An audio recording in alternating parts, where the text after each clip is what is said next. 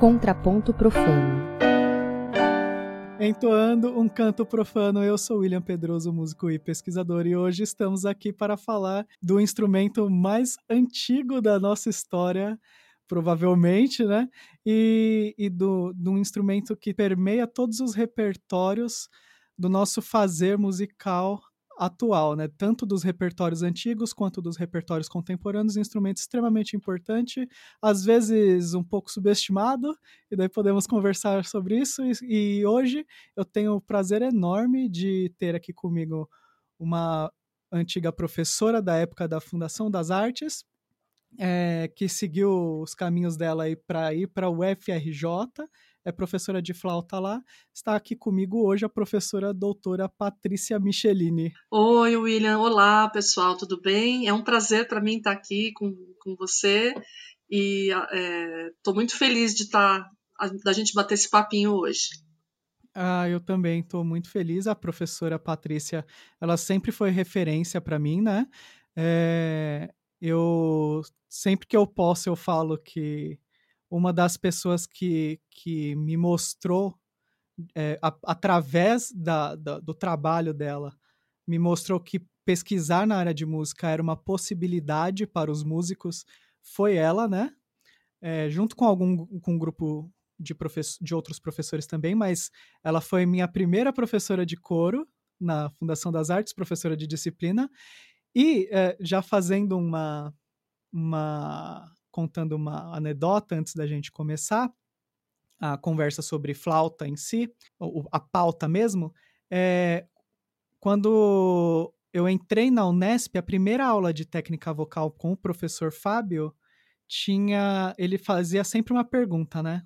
Meu professor, o falecido Fábio Miguel, que já foi, que, que por sorte conseguimos fazer uma gravação aqui antes dele falecer, né?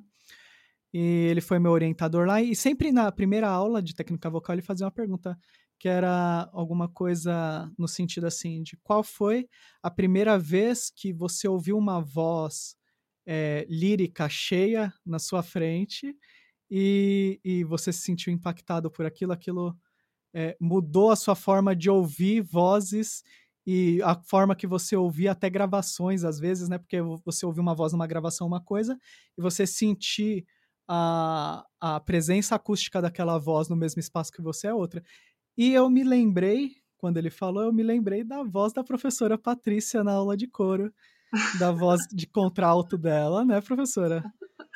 Nossa, tô até. Acho que foi a primeira vez que elogiaram a minha voz. não, mas não foi mesmo. Até parece. E quando estávamos lá na, nessa primeira disciplina de, de canto coral lá, na fundação e ninguém lia direito, etc. E a professora com os exemplos dela e cantando, e eu, lem eu tinha eu lembrava bastante assim da sua voz cantada, né? E engraçado, lógico que eu ouvi outras pessoas cantarem é, na minha frente antes disso, né? Mas a coisa, eu, eu não sei, a, a, proximidade física, talvez, e a, a é, o, o, carinho da, da memória afetiva da voz é uma coisa que fica muito forte, né? Puxa, que legal, tô, tô aqui até comovida com, com isso. É, esses dias você sabe que, só também complementando a anedota, eu revisitei o meu repertório de coro. É, a gente estava buscando aqui um, um. A gente, eu digo eu e meu marido, que também é músico, a gente estava buscando aqui um repertório para. que ele queria fazer com os alunos dele, ele queria um cânone. Eu falei, nossa, mas eu tenho um monte de cânone de, do coro, né? E há um tempo atrás eu tinha feito uma arrumação. Há um tempo atrás, diga-se, pandemia, né? Que a gente acaba arrumando tudo, uhum. todas as coisas em casa, né? Um momento, aquilo que você sempre postergou, você resolve fazer na pandemia, né? Especialmente no começo. Eu tinha feito uma arrumação das minhas partituras de coro. E, e aí eu peguei a partitura, e aí conforme eu ia passando né, na, na, na pasta, lá onde estava o repertório, também tinha assim uma vinha um quentinho no coração, né, como a gente diz, porque foi, é, foi uma época muito bacana mesmo, né? E era uma proposta bacana da fundação de, de é um, era um trabalho meio de percepção, mas já em coro, né? Quer dizer, eu, tudo que se, se via nas, nas, nas, aulas de teoria já era posto em prática na aula de coral logo no começo, né? Sim. Era muito sim. bacana isso. Sim, eu achava incrível como a, a ficava foi a primeira vez que eu comecei a pensar assim, não, pera, ela é, ela é instrumentista, essa reger coro não é, não é exatamente a coisa que ela que ela tem mais proficiência, né? E já faz desse jeito, com essa competência. E daí eu ficava assustado, porque daí as pessoas falavam é, da pesquisa e tal, e depois eu fui entendendo o, o, o quão profunda era a sua pesquisa na área, né? O, a, e a sua contribuição e tal. É engraçado. E sabe uma coisa que, que caiu no meu colo quando eu fui me formar na, na Unesp? É, a gente regia um concerto lá de formatura. E eu regi uma suíte do Peter Warlock que tinha uma dança que você ensinou a gente a cantar naquele coro. Ah, é? Olha que legal! Uhum. que bacana! E foi engraçado, assim. Quando eu, es eu escolhi, daí, quando eu fui ler, fazer uma primeira leitura para ver se funcionaria, eu, opa, eu, eu conheço isso. Olha que joia! De, daí eu lembrei, lembrei o texto e tal, e daí eu fui, fui ver e era realmente uma, um repertório que você tinha passado. Legal, né? Sim. Então tenho muito a agradecer, né? É... Professora Patrícia, é, você toca desde pequena flauta? É, qual foi o seu primeiro contato? Esse veio Olha, que legal. de família? Como é que foi para você o, a, a, sua aproximação assim com profissionalização? As suas primeiras incursões é uma é uma prática que já vinha da sua infância e você passou a, a, a trilhar um caminho profissional depois, quando teve idade, né? Ou veio tardiamente, assim, né? Porque os nossos ensinos são tão heterogêneos no Sim. Brasil, né? Educação musical é tão heterogênea Sim. e to, todo mundo tem história, né? É verdade. Uma história diferente para contar. Bom, eu, na verdade, é, eu comecei muito cedo. Comecei com seis anos.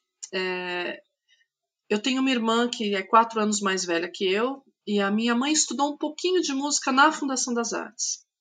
É, quando eu era bebê, né? E aí uh, ela num determinado momento, minha mãe resolveu uh, que a, uh, colocar minha irmã para estudar piano com uma das colegas dela, que tinha sido colega dela na Fundação das Artes, é, e me botou junto com a minha irmã. Só que ela é, minha irmã é quatro anos mais velha, então na época eu tinha seis, ela tinha dez.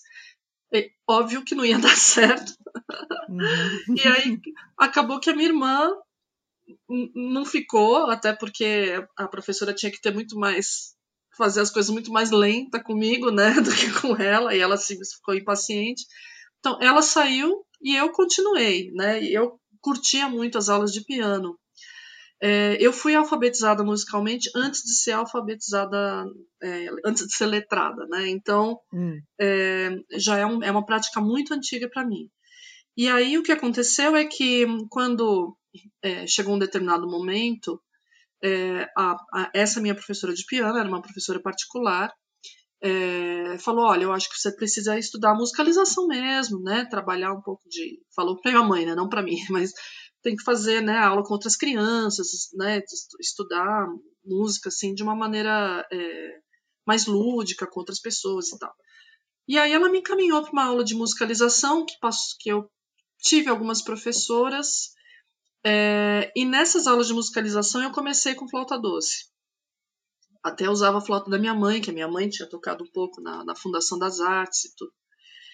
É, e aí, assim, eu realmente me encantei pela flauta. Eu não, não me lembro quando, quando foi a primeira vez que eu toquei, como é que foi a sensação. Eu só me lembro de não querer mais estudar piano, de ter ficado com a flauta.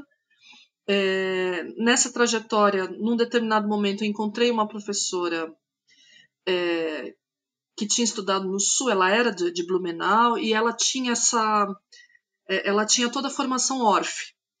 Então eu fui, na verdade, musicalizada pelo método Orff, né? E o, o que pressupõe, o que isso significa? Significa tocar muito em conjunto, trabalhar improviso, trabalhar nos instrumentos Orff e tal, né? É, e sempre com a flauta doce também.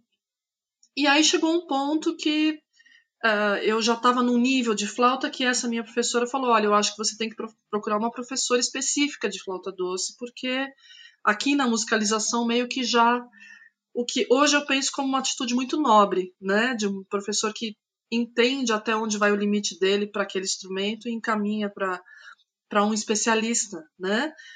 É, eu já eu tinha lá, sei lá, os meus 12 anos mais ou menos já nessa época. É, na minha cabeça, assim, eu sempre quis estudar música, não, nunca me passou pela cabeça ser outra coisa, a não ser trabalhar com música, era realmente aquilo que eu curtia fazer. E aí eu fui estudar então com a Cristal Veloso, uh, que foi professora da Fundação, ela já era professora da Fundação das Artes, mas eu primeiro fui estudar aula particular com ela.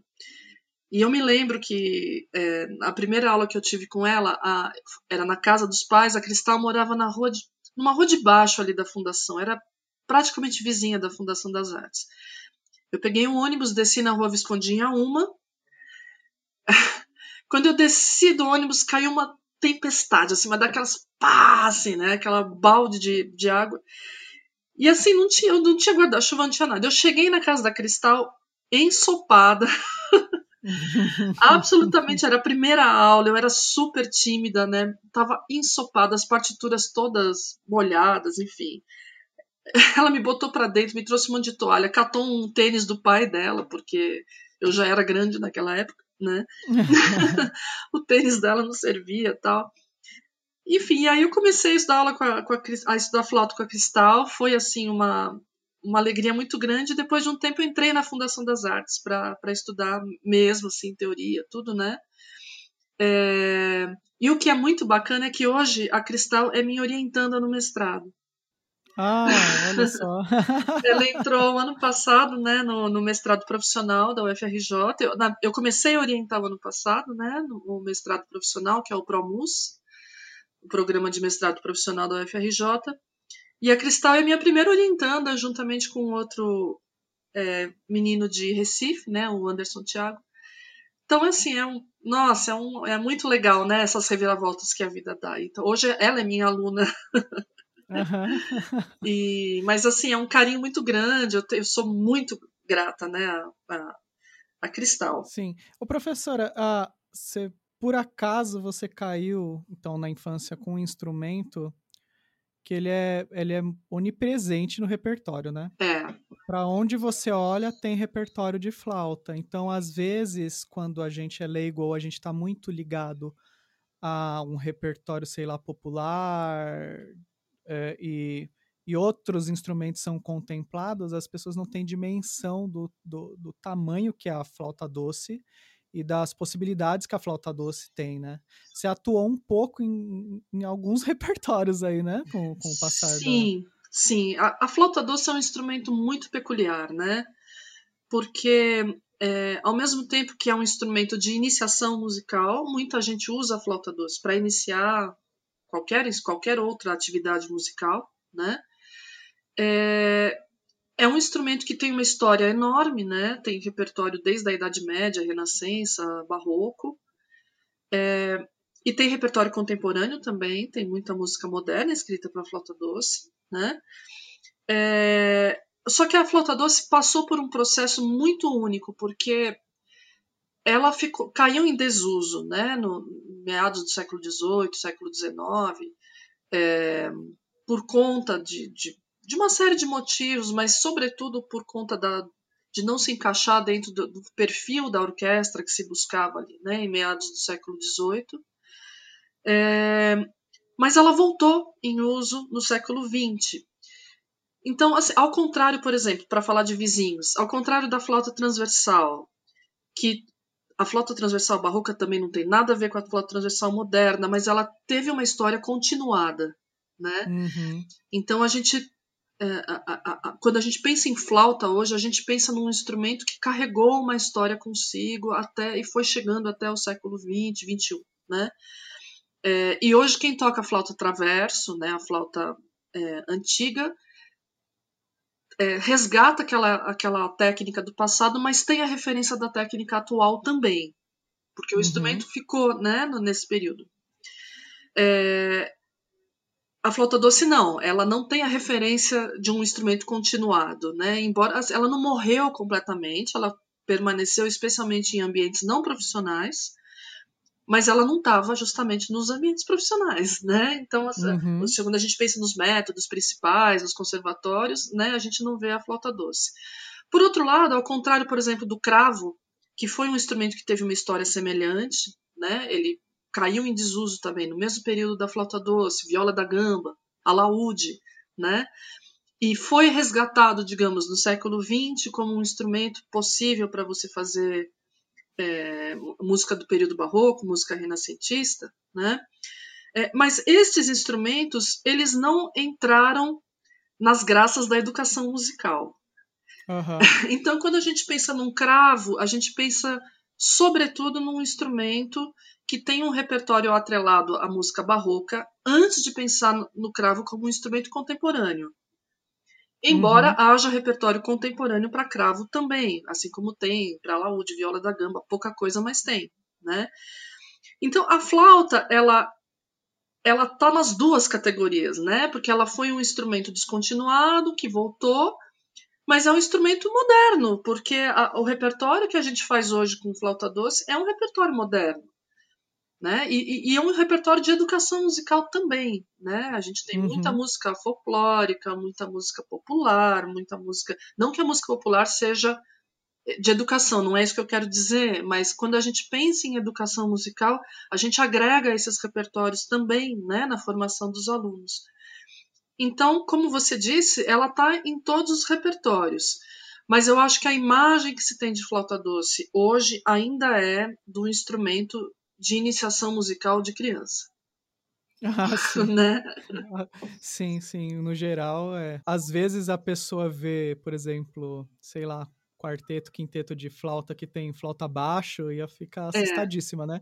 Quando ela vê a flauta quadrada pela primeira vez, fala, que isso? É, exatamente. Ou, ou, por exemplo, quando vê um concerto de alguém muito virtuoso na flauta doce, Sim. tocando coisas muito virtuosas, e assusta, porque imagina que aquele repertório deveria ser de outro tipo de flauta, da flauta que se toca transversal, né? Pois é. é e daí tem essa questão da lacuna e tem até uma questão que o Nicolaus Harnoncourt fala no, no discurso dos sons, né? Que é o seguinte, quando você tem uma, uma prática corrente, é, algumas descrições elas, elas são dispensadas, né? De, da, dentro da linguagem é, porque a tradição oral dá conta de passar aquilo, é, as pessoas sabem como se faz, as pessoas sabem como se toca. Então, do mesmo jeito que hoje, quando a gente vai escrever é, coisas do repertório corrente de música popular mesmo, é, você não escreve nem a cocheia direito, na verdade. Exatamente, é, exatamente. Porque todo mundo sabe como se faz aquela cocheia. Isso. A gente sabe que a, a, a síncopa no samba, nem sempre exatamente, exatamente. aquilo que está é, escrito. É. Uhum. Então, existe. Daí o gringo vai ler as coisas que a gente faz e daí você ouve, você sabe que é gringo fazendo. Assim como a gente às vezes faz repertório alemão, uhum. sei lá, uhum. e eles sabem, porque tem toda uma linguagem que ela vem de uma tradição oral e de uma prática da educação que é passada é, de uma geração para outra. Isso. E daí teve essa lacuna no sobretudo que você narrou agora da flauta doce. E como que faz para um, um, pesquisador, uma pessoa que toca um instrumento histórico, dar conta de resgatar isso se muito daquilo a gente sabe que a gente não escreve, não vai estar tá na partitura, né? Uhum. Então como que faz para re... como que é uma técnica para resgatar aquela sonoridade? Como que é uma primeira abordagem?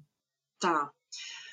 Bom, é, Antes disso, William, eu diria que a pessoa pode optar se ela quer tocar aquela música dentro de uma tradição uh, que a gente chama de historicamente, historicamente orientada, né? Que uhum. atualmente eu vi, eu vi uma, um colega meu, Cláudio Ribeiro, que é cravista, falou de uma terminologia que está sendo usada agora como culturalmente orientada, porque você não está só falando da história, você está falando da cultura em geral.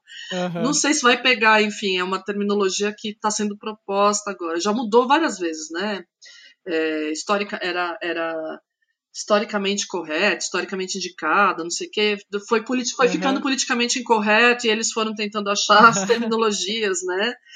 É, enfim, é, eu acho que. Então, antes tem uma escolha. Eu quero tocar essa música, é, digamos, o mais próximo possível, ou de, ou de uma maneira que eu entenda as fontes como elas foram escritas na época e tentar reproduzir aquilo como era, ou eu quero tocar essa música com a minha com, a, com uma concepção que eu tenho hoje, né, sem, sem uhum. ter esse, esse conhecimento prévio ou essa pesquisa prévia.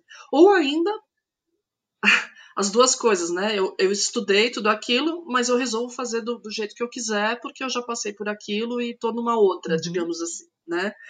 Então, acho que a primeira coisa é, é, é, é, escolher como que você quer interpretar, se você quer de fato usar, fazer essa música dessa maneira, né? Uma vez que sim, e, e eu recomendo muito que se faça, e aqui não é uma questão de é, é, como é que se diz, de, é, de militância, né? não estou militando pela causa da, do historicamente orientado. Não, mas eu recomendo fazer porque eu acho que é, que é, é, é importante para os nossos estudos a gente entender o máximo possível do contexto em que aquele repertório foi criado. Acho que a gente pode interpretar melhor quando a gente faz isso. Né? É, então, eu acho que o primeiro passo é a gente entender que a partitura ela não é como você mesmo disse, né, ela não reflete exatamente aquilo que a música uh, uh, deveria soar ou que se imagina que a música soe. Né? O fato, por exemplo, da gente não encontrar sinais de dinâmica numa música barroca, ou especialmente uma música do século XVII para trás, né, não significa que a música não tenha dinâmica. O fato da gente não encontrar sinais de articulação não significa que a música não tenha articulação. Mas aí vem a segunda pergunta, tá, mas então que dinâmica eu uso, que articulação eu uso, como é que eu faço, né, para aquela música funcionar? Bom, aí tem vários caminhos. É, vou te dizer da minha prática como flautista e como que eu faço com os meus alunos, né? Então, a, a gente parte de um repertório onde as informações são mais simples de assimilar. A gente pega uma dança, por exemplo, que pode ser uma dança barroca ou uma dança da, da Renascença, né? Em geral, a estrutura formal é uma estrutura mais, é, mais clara, né? Sem, é, é, que a gente consegue compreender facilmente. Então, a partir daí, a gente vai pensar, bom, se é uma dança, então a gente precisa entender que tipo de dança que é. Isso vai nos dizer o andamento. Né? Essa é uma dança mais rápida, mais pulada, né? Ou dança alta, como se diz, porque é alta, porque os pés ficam altos o tempo uhum. todo e você fica pulando, né?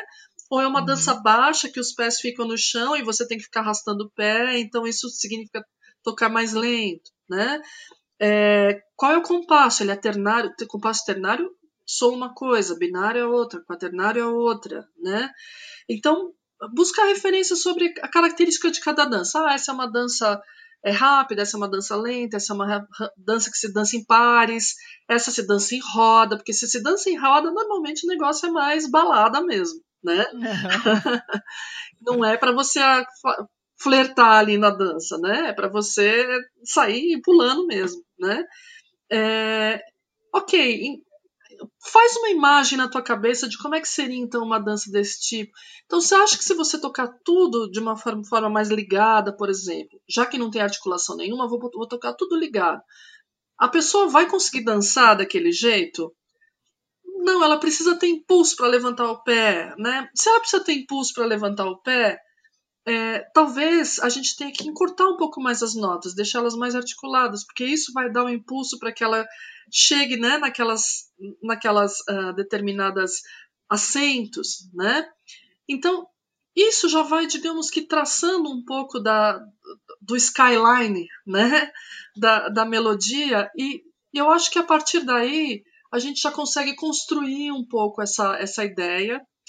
E, e aí a gente vai buscando outras coisas. Então a gente vai agregar um ornamento, por exemplo. Olha, chega no final, tem uma cadência ali Normalmente se faz uma ornamentação. Como é que a gente faria esse ornamento? Então vamos, vamos pesquisar aqui como que seria a ornamentação para essa música, para esse período, para esse, é, para esse, um, para esse país ou essa região, enfim, né? É, e aí a gente vai agregando, mesmo que esse agregar coisas implique até em algo que não seja exatamente do estilo que a gente imagina que seja, mas a gente experimenta muita coisa para daí a gente ir enxugando e opa, me parece que assim seria possível dançar, né? Uhum. E aí é claro que a gente vai ouvir muitas referências, a gente vai ouvir gravação e tudo, porque é, a gente precisa dessas referências para a gente poder também calibrar, digamos assim, né, um pouco nosso, nosso, a nossa interpretação. Uhum. Esses processos articulatórios nos instrumentos de sopro tem a, a, justamente a questão que você tratou no seu mestrado é, da fonética usada interferir nisso, né? Sim. É, como é que você chegou nesse tema, primeiro, né? E o que, que aconteceu ali? Porque essa prática da gente investigar vários tratados e comparar para ter uma noção do que, que, por exemplo, cada professor de canto imaginava é, de instrução em, determina, em um determinado período. Então, um professor popular de canto falava XYZ, e você com, compara, às vezes, a mudança de, de, de estilos entre períodos, é, tendo como referência a instrução que o professor dava para os alunos, por exemplo. E flauta teve vários tratados assim, e daí quando você foi para o mestrado, você começou a lidar com esses tratados, né? Uhum. E tem essa questão da língua envolvida também, né? Nos tratados para definir a articulação, né? Sim. É, foi, foi muito, muito legal, William, assim, porque é, a flauta doce é um instrumento que mostra muito a articulação né? Quando, quando a gente toca, a gente consegue ouvir claramente, porque é um instrumento de embocadura pronta, né? Ao contrário de oboé, instrumentos de palheta, instrumentos de, de, de metais, né? Que você precisa construir a, articula, a, a, a embocadura, né? A flauta doce não, a embocadura está pronta. É por isso que ela é muito fácil de iniciar, assim, de você sair tocando, uhum. porque é muito fácil sair som da flauta, né? Tirar som da flauta. É, então, uh, eu, eu, sempre, eu sempre entendi que a articulação era um recurso muito expressivo na flauta doce, era um, era um elemento de expressão. Né? Porém, ao analisar os tratados, eu reparei que é, eles sugeriam sílabas de articulação, né? E, e aí eu fiquei pensando, mas quando eu vejo um italiano falar, eu tenho um determinado som na cabeça. Quando eu vejo um francês falar, eu tenho um determinado som na cabeça. Né? Quando eu vejo um brasileiro falando, eu tenho um. Será que quando a gente articula no instrumento, a gente não, não traz para o instrumento esses sotaques que a gente tem, né? Uhum. E será que quando eu pego um, um, tratado de 300, 400 anos atrás, né? É, eu não vou também é, talvez ter uma interpretação um pouco diferente daquilo que ele está propondo, já que a minha língua é diferente da dele, né? Então, é, foi justamente essa, esse questionamento que me moveu. Eu achei que eu não deveria trabalhar sobre tratados que usassem, por exemplo, a língua alemã, como Quantz, por exemplo, porque eu não sou fluente em alemão e, e eu acho que você precisa saber pronunciar muito bem, né, aquilo que o, o, o tratadista propõe para você estudar sobre isso. Eu posso fazer como intérprete, tentar, mas para escrever né, um mestrado, enfim, né, eu achava que teria que ser uma língua que fosse mais próxima né, do, do português, ou pelo menos que fosse mais próxima para mim, né, que eu conseguisse compreender melhor. E aí eu optei por trabalhar com dois tratadistas italianos, o Silvestro Ganassi, o tratado é de 1535, e o Bartolomeu Bismantova, que é de 1677. Esse tratado do Bismantova não foi publicado, ele é um manuscrito. Né? Uhum. Porque aí eu estaria cobrindo um período grande é, e uma tradição de articulação, de sílabas de articulação, né, e como que isso é empregado na música na Itália, e tentaria ver se de fato influenciava o resultado final, né, fazer esse tipo de é, enfim, pesquisar né, sobre, sobre como, como a gente usar a voz e a fala como referência. É, e nesse sentido, é, todos os tratados, a maioria dos tratados né, do Renascença, da Renascença, do Barroco, eles dizem que a voz humana é a nossa referência. Então, se a voz humana é a nossa referência, qual é a voz humana que a gente está buscando? A gente está buscando a voz falada, a pessoa falar normal, a voz cantada, qual é a referência da voz humana? Né? E isso foi uma coisa que me intrigou. E, foi, e é por isso que eu fui estudar fonética também. porque aí eu tentei, fui tentar entender melhor como que funcionava essa questão articulatória, tecnicamente falando, foneticamente falando, né, para é, entender de que forma isso se poderia se refletir no, na prática instrumental. Uhum. E, e que, que conclusão que você chegou? Porque eu imagino que mesmo na época, é, hoje em dia, por exemplo, nos programas de pós-graduação, quando a gente está estudando música estrangeira, a gente sempre é cobrado de, de qual que vai ser a, a ponte que você vai conseguir fazer desse repertório para o nosso contexto brasileiro, né? E daí qual que foi na época? É, eu imagino que tenha tido algum, algum tipo de preocupação seu uhum. naquele momento, né? uhum. né? É, e o que, que, que, você viu de, de, de, de coisas similares, de, de coisas que dava para aproveitar daquele, é, daquelas instruções ou diferenças, contrastes daquilo ali, né? Para o repertório brasileiro, para a fala do brasileiro, para o jeito que a gente ensina flauta no Brasil? Olha, William, é, é, foi muito legal, porque na verdade é, o, a conclusão que eu cheguei é que a escolha dessas sílabas de articulação elas é, buscam uma precisão, na verdade, de, dos ataques que, é, que a própria escolha da, da, da consoante em, em, qualquer língua vai gerar. Ou seja, é, a, a, a, sílaba que é usada é uma sílaba que tem o mesmo efeito, ou o mesmo efeito principal, digamos assim, seja você é, italiano, francês, brasileiro, inglês. Claro, você vai pronunciar um pouco diferente, né?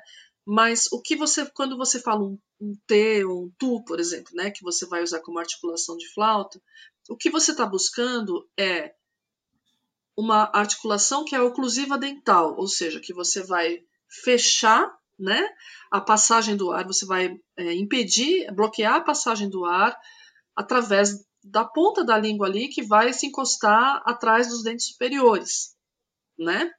E isso uhum. acontece em qualquer língua. E aí, uh, o que de fato muda mais, assim, é, vai, a língua vai estar um pouquinho mais para trás, um pouquinho mais para frente. Você vai falar, você vai falar tu tu tu, você vai falar tu tu tu, né? E a língua uhum. vem mais para trás. Isso vai mudar um pouco, mas isso independe. Eu diria que assim não é, é, é possível qualquer pessoa de qualquer país fazer, é, conseguisse né, essa a pessoa mesmo não falando a língua, ela consegue esse efeito, é isso que eu quero dizer, uhum. né? Agora, em relação às vogais, isso faz um pouco mais de diferença. E especialmente se a gente analisar, por exemplo, as vogais francesas, que foram a base dos, dos nossos tratados, dos, dos, nossos métodos, melhor dizendo, né, para instrumentos de sopro. Quando a gente pensa num método de flauta transversal, no método de trompete, no método de clarineta modernos, a gente sempre vê a sílaba é, e a vogal U, né? Tu, du. É, só que aí sim existe uma diferença de pronúncia, porque quando a gente pensa no U francês, a gente pensa em U, né? Aquele U uhum. uh, que é quase um I com, com boca de U, né? Uhum. É, então a, a, vogal sim faz um pouco de diferença. Só que a vogal ela, ela corresponde na prática à sustentação da nota, não ao ataque da nota.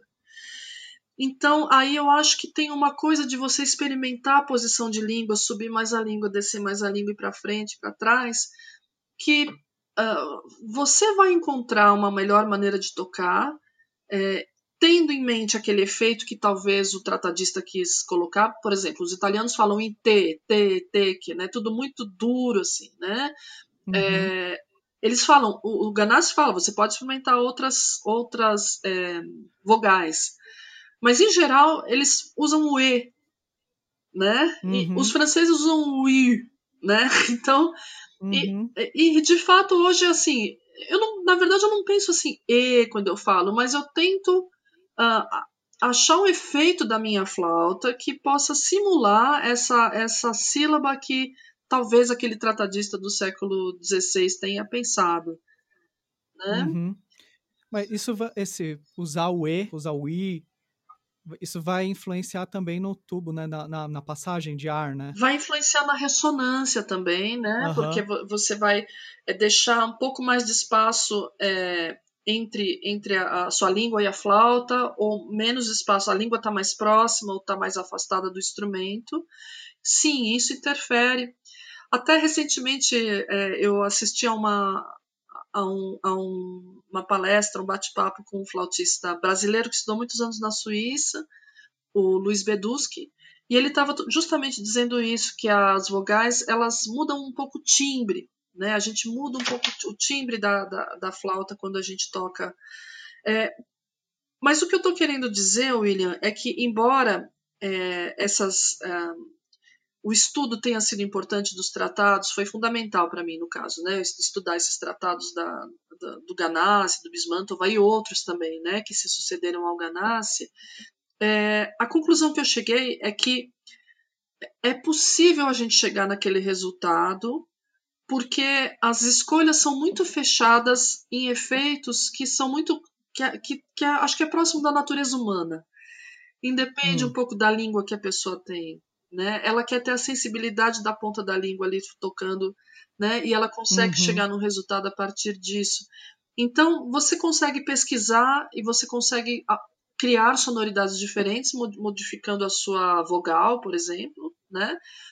Mas você consegue tocar, talvez muito parecido com o que um flautista do século XVI tocaria, porque as consoantes principais são as mesmas, a forma de, de, de articular é a mesma, né, do que a gente uhum. usa na nossa prática atual.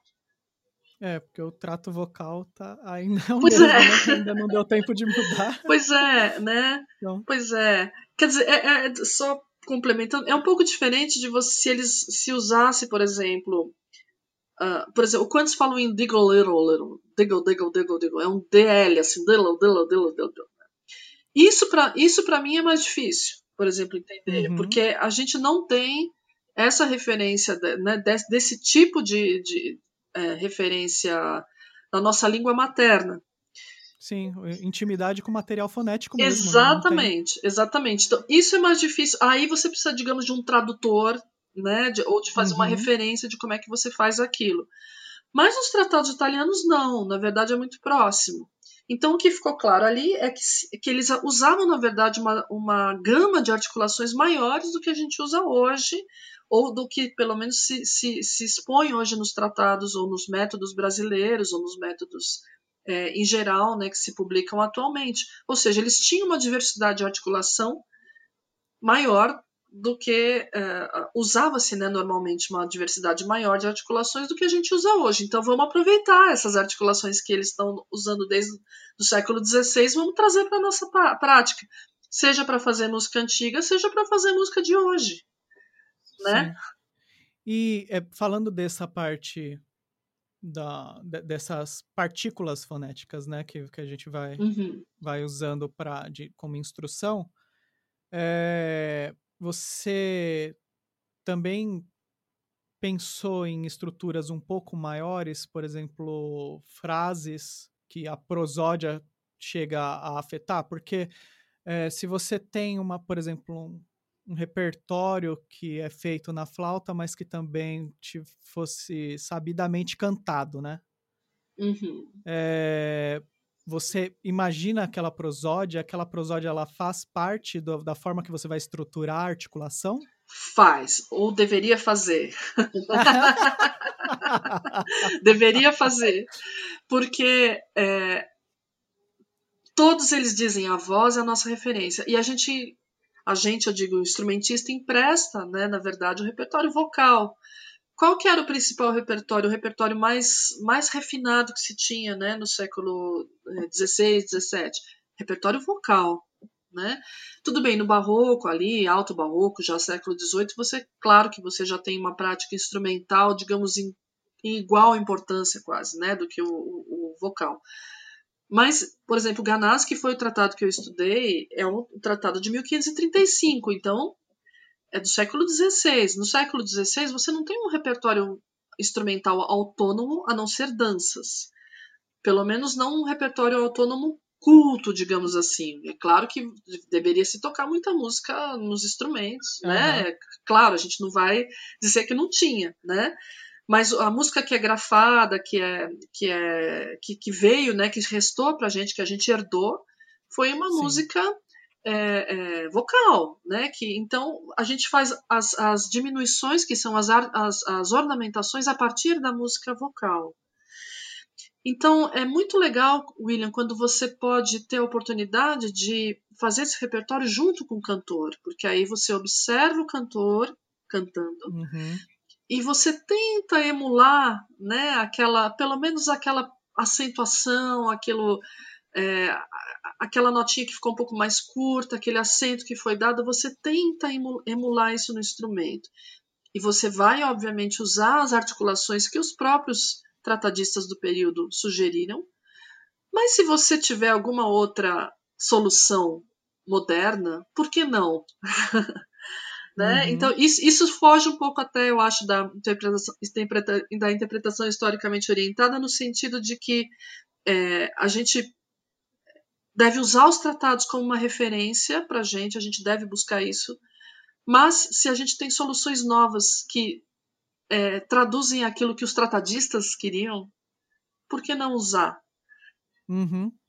E assim, hoje esses tratados, ele, o público-alvo desses tratados são as pessoas que estudam que estão geralmente ligados à academia, que fazem esse repertório histórico, etc. Mas na época, quem era o público-alvo desse repertório? Porque esse era um repertório corrente, era um repertório que estava é, sendo sendo feito naquele na, ali na Renascença, no Barroco, né? Uhum. É, então, que tipo de repertório você tratou? Porque, por exemplo, para música sacra provavelmente não está contemplada nesse repertório que você estava lidando, né? Eram que, que, tipo de música que era e que, quem eram os músicos que estavam sendo visados nesse repertório? É, é, eu acho que a, até, até a gente pode contemplar um pouco da música sacra, mas realmente o foco aí, no caso desses tratadistas italianos, vamos, vamos tentar situar um pouco melhor, né? Porque uhum. depende um pouco da época, do período, né? Do, do e do, e do, do país, enfim. No caso do, do, do Ganassi, por exemplo, Ganassi está em Veneza, que era uma cidade extremamente cultural, né? Era uma cidade que tinha uma, uma, uma, vida cultural muito forte, muito intensa, cheia de gente estrangeira. Era cidade de passagem de muita gente, né? Que vinha de tudo que era lugar. É, e principalmente, diferentemente de Roma, por exemplo, que era uma cidade que é uma cidade é, uh, que, que, é o centro né, da, da, vida católica, digamos assim. Então, a maior parte do repertório que se faz em Roma é um repertório é, sacro, né? é, Veneza tem uma vida de, de mecenato, de, é, de, de, nobreza, né? Você tem o duque, que era ali a figura principal. Então, o repertório que circulava na Catedral de São Marcos, por exemplo, que foi onde Ganassi trabalhou, né? E os tratadistas que vieram depois, é, tinha sim o repertório sacro, que era feito, obviamente, nas, nas atividades é, litúrgicas né, da, da igreja, mas você tem um repertório de câmara que era feito ali no círculo da nobreza. Né? E esse uhum. repertório de câmara é um repertório vocal extremamente refinado.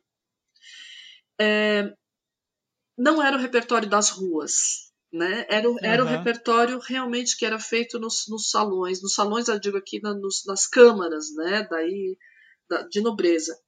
Então, o Ganassi, quando escreve o tratado dele, é, ele não tem em mente exatamente os músicos profissionais. Porque os músicos profissionais aprendem através dos seus mestres. Né? Ele uhum. tem contato direto com um professor, com um mestre que o ensina. E o músico profissional, na época do Ganassi, não é uma categoria, digamos, é, abastada.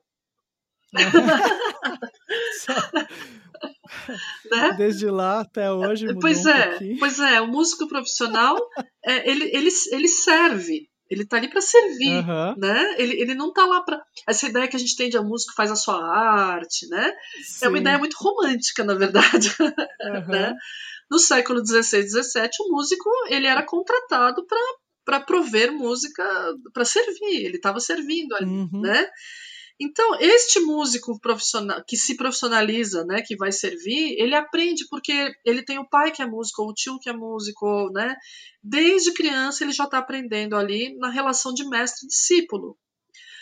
O Ganassi vai escrever para o nobre, que quer, entre aspas, se dar bem, né?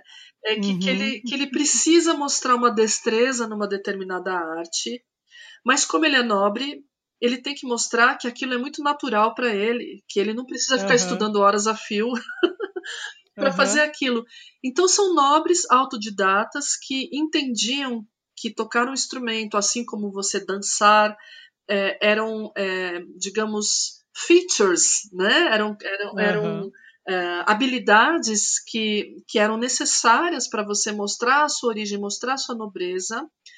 É, e que você tinha então que fazer aquilo muito bem, mas que você não podia demonstrar que aquilo era trabalhoso. Então, por que, que ele escreve, por exemplo, para a viola da gamba e para a flauta doce? Né? O Ganassi escreveu também um tratado para a viola da gamba. A viola da gamba é um instrumento considerado extremamente nobre. Primeiro, porque as pessoas tocam sentadas, né? Uhum. É, e segundo, porque é um instrumento delicado, não é um instrumento barulhento que você vai chegar lá. A flauta doce, como representante de sopros, tem um pouco essa característica de ser um instrumento mais suave. Não é aquele instrumento que você deforma suas bochechas para tocar. Você vai tocar charamela, uhum. você precisa soprar e inchar as bochechas, né? E isso era considerado uma coisa feia, tal. Então não era um instrumento de nobre, era um instrumento de gente profissional, de músico profissional, uhum. de, de, músico de banda, digamos assim, né? Flauta doce não, a flauta doce tinha essa conversa, digamos assim, com a nobreza, porque era um instrumento que, que cabia né, nas, nesses círculos mais restritos. Então, é, o público-alvo do Ganassi, pelo menos do Ganassi, né, e dessa geração de tratadistas do século XVI, início do XVII, é, que é diferente do Quantes, quando a gente vai ver mais para frente, mas essa primeira geração é, são, são principalmente músicos amadores, nobres amadores, que, que desejavam dominar a arte da ornamentação, principalmente, né? É, e precisavam, digamos, que alguém lhe contasse os segredos mais, uhum. né, os mais secretos, né, mas sem que todo mundo soubesse daquilo lá. Que engraçado, né? E a, a, agora meio que a, gente mantém uma tradição que que não era exatamente para contemplar nossa classe, né? Mas que agora meio que a gente pô, tem a oportunidade de se apropriar disso e mudar um pouco o jogo, inverter um pouquinho né? é, o contexto exatamente. que essa música é feita. Né? Agora, quando a gente pega um tratado do século XVIII, do Quantes, por exemplo, para Proteter Quantes, né, que é um tratado para flauta, é, para flauta traverso, no caso, Aí não, aí o público é, é, um, é um músico, é um jovem músico. Inclusive, ele, ele, ele dá todas as dicas de como é que. Se você quer seguir, digamos assim, sendo um músico, o que, que você precisa ter, o que, que você precisa fazer. Né? O, o foco muda. Então, até isso a gente precisa saber quando a gente vai fazer essa pesquisa, né? Para qual tipo uhum. de público que se destina, é, se aquilo era é, fruto de uma prática de alguém que realmente tocava aquele instrumento, que é o caso do Ganassi, do Quantz, ou também se é uma coisa de, de editor, que foi o que, que aconteceu uhum. na Inglaterra. A Inglaterra teve milhões de publicações para flauta doce no século XVII, é, os livros de bolso, né? É, Vadimeco, uhum. livro de bolso. Por quê? Porque é, é, era popular, as pessoas queriam tocar música, elas precisavam, então você tinha uma profusão, é como se antigamente você ir na banca de jornal e comprar um, um, um, um livrinho de violão com as cifras. Né? Provavelmente quem escreveu aquilo, ou quem, quem editou aquilo, talvez não fosse um violonista profissional, mas ele percebeu ali que tinha um público fiel, né? Uhum. E, e, é interessante a gente observar também essas, é, né, essas destinações, porque isso também muda a visão que a gente tem sobre o tratado, a crítica, a visão crítica que a gente tem sobre o tratado, né? Uhum. Você está falando do Shediak, professor? Não, nem passou pela cabeça. Não. tá bom, só para deixar claro. É, é, e, e, outra coisa também, é, quando você está no, no, lugar que produz o repertório, é, é, uma situação que você tem, uma relação que você tem até com os materiais que estão ensinando a fazer aquele repertório. Agora, como você falou, na Inglaterra, eles estavam muito longe, né? É, estavam um planeta de distância, praticamente. É, se, se você for pensar, hoje a gente subestima um pouco essas distâncias, né? Mas é, é, é verdade. É complicado, né? É, aí a Inglaterra tem uma coisa interessante, ela, era, ela foi extremamente influenciada pela França, né? A França influenciou todo mundo, na verdade, né? Mas é, então o que, o que você tem de repertório de, in, nesses tratadinhos ingleses, né? Nesses manuais ingleses? Dança. Muita dança, uhum. né? Porque a moda uhum. era tocar dança, dançar. Sim, né? sim. E, então, é, não, a, a, e, e, tem danças inglesas mesmo que são ali é, típicas, né, do, do, regionais, digamos assim, e tem as danças também que são, que são importadas ali né? Uhum. É, o mais engraçado é que os ingleses, eles, é, quando você vai ler as coisas que eles escrevem, eles são super influenciados, obviamente, por todos esses repertórios. Quando você vai ler, eles metem um loucaço, assim, metem do biruta que eles são inventores de várias dessas coisas, assim. É. Que claramente tem essas referências, é muito engraçado. É, a gente, a gente às vezes acha que as, as múmias que estão no museu inglês vieram da Inglaterra, né? Mas... da onde que vieram, né? Eles têm essa essa capacidade, digamos, né, de, de, de agrupar essas coisas e, e, e, preservar, né? Tem gente que critica muito e tem gente que idolatra, porque de certa forma também é preservar um pouco essa história. Então, Sim. depende do viés, né, que se vê, pode ter uma opinião ou outra. É, claro. É, eu acho que é isso, professora. Muito obrigada. Ah, já acabou. Poxa, passou rápido. É, estamos chegando em uma hora de papo aí. É, e, meu, muito, muito obrigado. Esse foi o, um, um fio de cabelo do trabalho da professora Patrícia, né? Uhum. Que é, depois, quando foi tirou recentemente o doutorado, alguns anos atrás, acho? Foi, foi 2017, atrás. foi. Nossa, já faz quatro anos, é, meu Deus, é. passando rápido. é, tirou doutorado e fez um recorte que eu fiquei assustadíssimo quando eu vi o título. Qual que é o título do trabalho, professor? A flauta doce do Brasil. do, da... É maravilhoso isso, é maravilhoso. Mas é não, é foi bom. só do período dos jesuítas até a década de 1970, calma, não foi. É muito bom. É muito... E, e, é, uma, é um tipo de pessoa que escreve com uma propriedade absurda. né? E que eu tenho. Eu ainda. O mestrado eu olhei, né? Olhei um tempo atrás e daí dei uma passada de olho de novo para conversar aqui de, é, com você. E o doutorado eu ainda não, não olhei, mas de, te, deveria olhar, porque eu sei que sempre tem é, insights incríveis, né? Ah, Sobre repertório e tudo. Ah, né? mas olha, se eu, se eu posso te dar uma sugestão, eu escrevi uma crônica no começo do doutorado, chama Crônica de um Instrumento de Mentira. Onde eu faço ah, é? uma declaração de amor à flauta doce. São poucas páginas, ah. essas, essas são fáceis de ler. Ah, que legal. Não, vou, se eu puder disponibilizar isso. Claro, é, claro, com certeza. Uma divulgação disso. Mas maravilhoso. E deem uma olhada nas coisas que a professora Patrícia escreve, né? É, principalmente no que ela produz, porque é, faz música num nível altíssimo, né? Como, sinceramente, é, poucas pessoas é, têm feito com o comprometimento, com o repertório e e com a generosidade também com os colegas, né? Então tinha uma piada que eu não lembro quem fazia antigamente, que era se, que, se a Patrícia assoprar o cabo de vassoura, sai som, né? Afina. é uma pessoa que toca um absurdo. Toca... Eu juro que eu fiquei assustadíssimo quando eu vi um concerto de, de, de, flauta doce tocado por ela e por outros colegas também, claro. Mas quando eu comecei a ver esse repertório sendo feito mesmo, é, é uma coisa que muda, às vezes, a sua percepção do que, que, é, do que, que são instrumentos de verdade, às vezes, né? Porque a gente tem isso, né? Ah, tal instrumento não é instrumento de verdade, daí você vê uma pessoa tocando desse jeito, é, é difícil de você é, não rebalizar a sua opinião, né? Então, uh, uh, você quer passar redes, professor, algum curso que você está oferecendo, alguma coisa assim? Então, William, olha, eu sou péssima para isso. Eu não tenho meu YouTube certinho, não tenho meu site, mas eu tô melhorando, tá? Eu vou passar aqui se as pessoas quiserem me seguir no Instagram, no, no Facebook, é Patrícia Michelini, escreve, né? Michelini, L-I-N-I. É, eu tenho, atualmente eu tô, tô muito envolvida com um projeto de extensão que eu tô fazendo na UFRJ que se chama Flauta Doce em Sistema que são encontros onde a gente discute métodos e metodologias que utilizam a flauta doce. Estou muito orgulhosa desse projeto, porque a gente reuniu cerca de 200 pessoas no Brasil todo que estão interessadas em trabalhar sobre, em discutir flauta doce, né?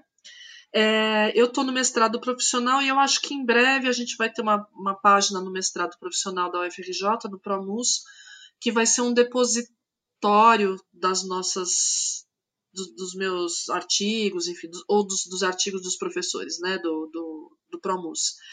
É, mas para quem quiser escrever para mim, eu mando o que eu tiver, numa boa.